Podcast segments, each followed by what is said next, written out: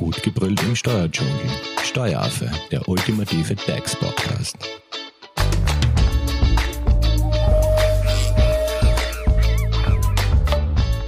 Hallo und herzlich willkommen beim Steueraffen. 2020 war ja durch Corona, Kurzarbeit, Lohnverzicht oder Einnahmenrückgang für viele ein finanziell sehr schwieriges Jahr.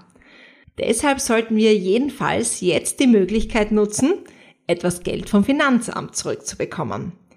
Wenn ihr euch jetzt fragt, ja, wie bekomme ich denn überhaupt Geld vom Finanzamt zurück?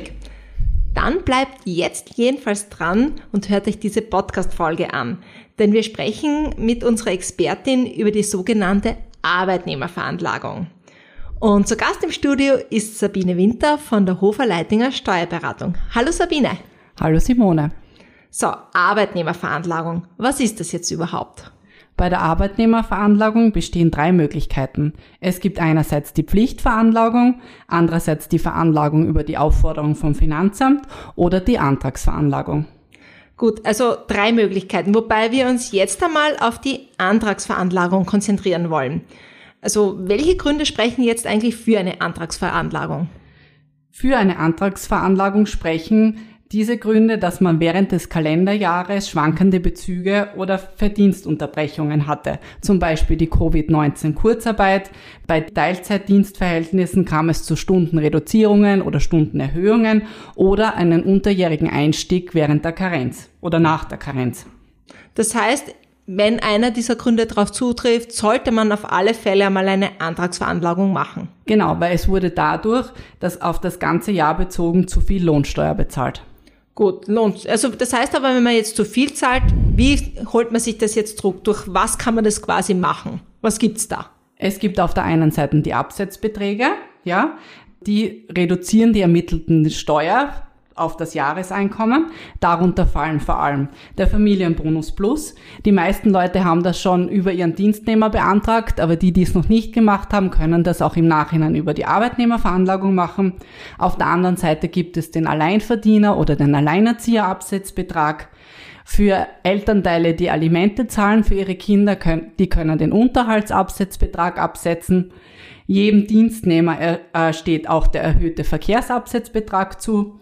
Und in folgenden Ko äh, Konstellationen erhaltet man auch Geld vom Finanzamt gutgeschrieben, obwohl man gar keine Einkommens- oder Lohnsteuer bezahlt haben, die sogenannte Negativsteuer oder SV-Rückerstattung. Das ist einerseits der Fall, wenn man so wenig verdient, dass man keine Einkommensteuer bezahlt, aber es steht einem der Alleinverdiener oder Alleinerzieherabsetzbetrag zu. Auf der anderen Seite äh, wurden von dem Gehalt Sozialversicherungsbeträge einbehalten, aber keine Lohnsteuer abgeführt. Und dann gibt es eine Steuergutschrift in Höhe von 50 Prozent von den einbehaltenen Sozialversicherungsbeträgen. Genau, weil das wollte ich gerade fragen. Du hast jetzt verschiedene Absetzbeträge genannt. Gibt es da Fix, also Fixpreise, also das heißt, wie hoch der jeweilige Betrag ist oder? Also bei den Alleinverdienerabsetzbeträgen, der beträgt 400 494 äh, Euro pro Kind, also fürs erste Kind, und erhöht sich bei, bei einem weiteren Kind um jeweils 220 Euro. Der Unterhaltsabsetzbetrag liegt bei 29,20 Euro für das erste Kind und 43,80 Euro für das zweite Kind. Ja, und der Verkehrsabsetzbetrag ist fix mit 400 Euro. Und ja? den kann jeder bekommen? Den, den bekommt jeder, der Dienstnehmer ist, genau. Aber das muss ich quasi in der Arbeitnehmerveranlagung bei den Absetzbeträgen entsprechend ankreuzen, also oder? der Alleinverdiener und Alleinerzieher muss extra angekreuzelt werden, genauso wie der Unterhaltsabsetzbetrag, der Verkehrsabsetzbetrag wird automatisch berechnet. So wie die ganzen, zum Beispiel wenn man Kirchenbeiträge zahlt oder Spenden oder genau. so, das wird dann wenn automatisch. Die, wenn die ans Finanzamt übermittelt worden sind, dann werden die automatisch abgezogen. Gut, also erfahrungsgemäß, weil ich habe ja schon einmal so eine Antragsveranlagung gemacht, gibt es ja dann noch die Werbungskosten. Was kann man sich darunter vorstellen? Genau, Werbungskosten sind es eigentlich beruflich bedingte Ausgaben, die der Steuerpflichtige dann bei der Arbeitnehmerveranlagung absetzen kann. Äh, grundsätzlich gibt es hier den Bändler, gibt es hier die Bändlerpauschale und den Bändler-Euro. Ja, das sind für Dienstnehmer, die so quasi einen weiteren Weg zur Arbeit haben, wo die Benutzung eines öffentlichen Verkehrsmittels unzumutbar sind. Die können zusätzlich im Rahmen ihrer Arbeitnehmerverhandlungen diese Pendlerpauschale ansetzen. Weil, wie wir bereits gehört haben, ist grundsätzlich die Fahrt zwischen Arbeitsstätte und Wohnung mit dem Verkehrsabsetzbetrag abgegolten. Ja? Als weitere Werbungskosten wären auch die Ausgaben für die Arbeitsmittel und Werkzeuge äh, abzugsfähig. Das sind zum Beispiel klassisch der Computer, den ich zu Hause nutze. Aber nur dann, wenn ich quasi den nicht von der Firma zur Verfügung gestellt genau, bekomme, sondern wenn ich quasi meinen privaten Rechner verwende. Genau, wenn du selbst einen Computer anschaffst, dann kannst du ihn so quasi als Arbeitsmittel absetzen, ja. Wenn die Anschaffungskosten mehr als 800 Euro sind, ja, dann musst du dieses Arbeitsmittel so quasi über eine gewöhnliche Nutzungsdauer verteilen und kannst dann nur jedes Jahr anteilig diese Kosten absetzen. Und was ist, wenn ich jetzt den, den Computer auch privat nutze?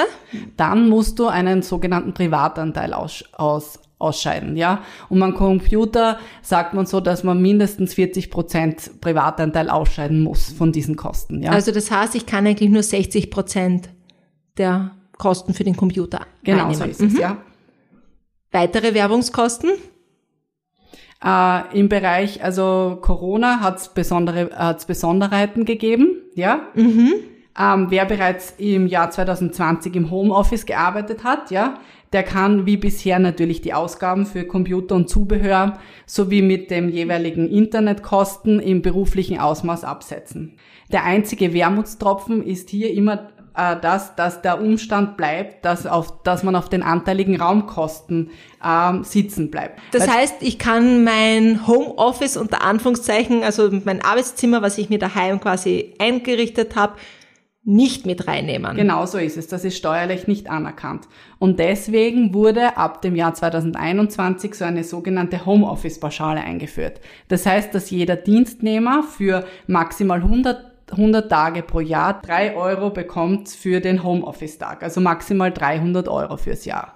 Und okay. dies kann man entweder über den Arbeitgeber beantragen oder wenn, er, wenn der Arbeitgeber einem das nicht gewährt, dass man das dann nachträglich über die Arbeitnehmerveranlagung geltend machen kann. Aber wir sprechen da vom Jahr 2021. Das heißt, für die Arbeitnehmerveranlagung 2020, die ja jetzt seit 28. Februar möglich ist, kann ich diese Homeoffice-Pauschale nicht Nein, die geht erst ab dem Jahr 2021, aber aufgrund von Übergangsregelungen können bereits im Jahr 2020 Ausgaben für ergonomisch geeignetes Mobiliar geltend gemacht werden. Und für diese Ausgaben wird ein Höchstbetrag von 300 Euro für die Jahre 2021 bis 2023 festgesetzt, aber ich kann rückwirkend schon im Jahr 2020 150 Euro für dieses ergonomische Mobiliar ansetzen in der Arbeitnehmerveranlagung. Was kann ich mir da zum Beispiel drunter vorstellen? Ja, einen Schreibtisch, zum Beispiel einen geeigneten oder einen, okay. einen besonders guten Sessel oder eine dementsprechende Beleuchtung.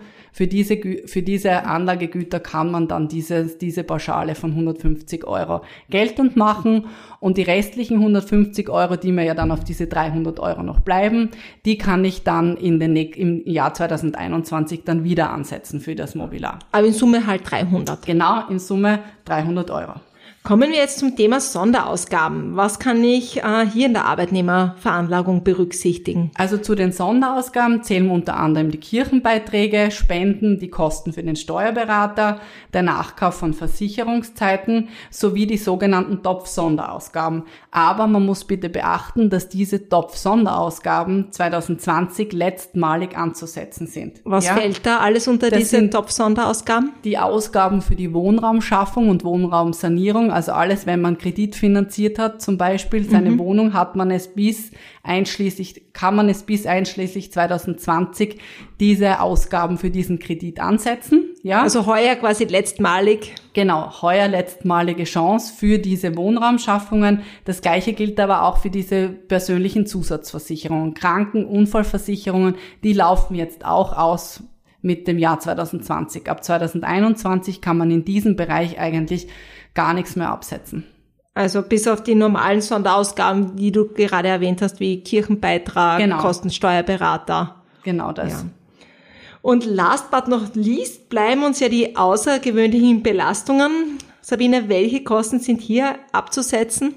Also unter außergewöhnlichen Belastungen zählen diese Kosten, die zwangsläufig erwachsen sowie die wirtschaftliche Leistungsfähigkeit wesentlich beeinträchtigen. Ja, das heißt, ähm, um dem Rechnung zu tragen, wird aber abhängig vom Gesamteinkommen ein Selbstbehalt von 6 bis 12 Prozent berücksichtigt.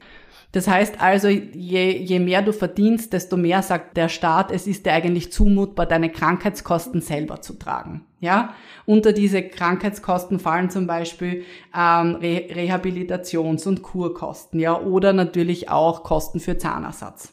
Okay, aber da, da wird halt, da muss man halt schauen, ob das überhaupt möglich ist, wenn man es reinnimmt oder ob sich das auswirkt genau. oder nicht. Gell? Das sieht man dann genau, wenn man das berechnet. Dann wird einem automatisch dieser Selbstbehalt ähm, berechnet und dann sieht man, okay, gut, bringt mir das überhaupt was oder brauche ich es eigentlich gar nicht ansetzen? Okay, berechnet, das meinst du aber, das macht man über diese Eingabemaske bei Finanz Online. Genau, man macht, man, man gibt alles ein, ja, meine Sonderausgaben, meine außergewöhnlichen Belastungen, genauso wie Werbungskosten oder die vorher genannten Absetzbeträge. Dann macht man eine Selbstberechnung und dann sieht man, was kommt raus. Habe ich jetzt ein Guthaben oder habe ich eine Nachzahlung? Und der Vorteil natürlich von der Antragsveranlagung ist das, dass sie vollkommen risikofrei ist. Das heißt, wenn da jetzt wirklich eine Nachzahlung ausgewiesen wird, dann muss ich es eigentlich gar nicht abschicken. Ja, bin ich nicht mhm. verpflichtet. Okay, Sabine, es hat uns jetzt noch eine zusätzliche Frage über Social Media erreicht zum Thema Familienbonus Plus.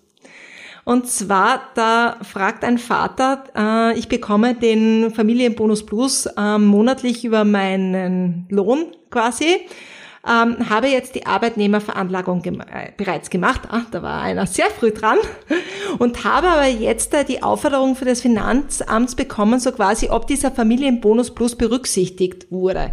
Also ich gehe mal davon aus, dass der Vater hier in seiner Arbeitnehmerveranlagung den Familienbonus Plus jetzt nicht extra angekreuzt hat, also quasi nochmals beantragt, weil er, so interpretiere ich das jetzt einmal, eh davon ausgegangen ist, er bekommt ihn sowieso schon immer über die, über seinen Lohn mit ausbezahlt.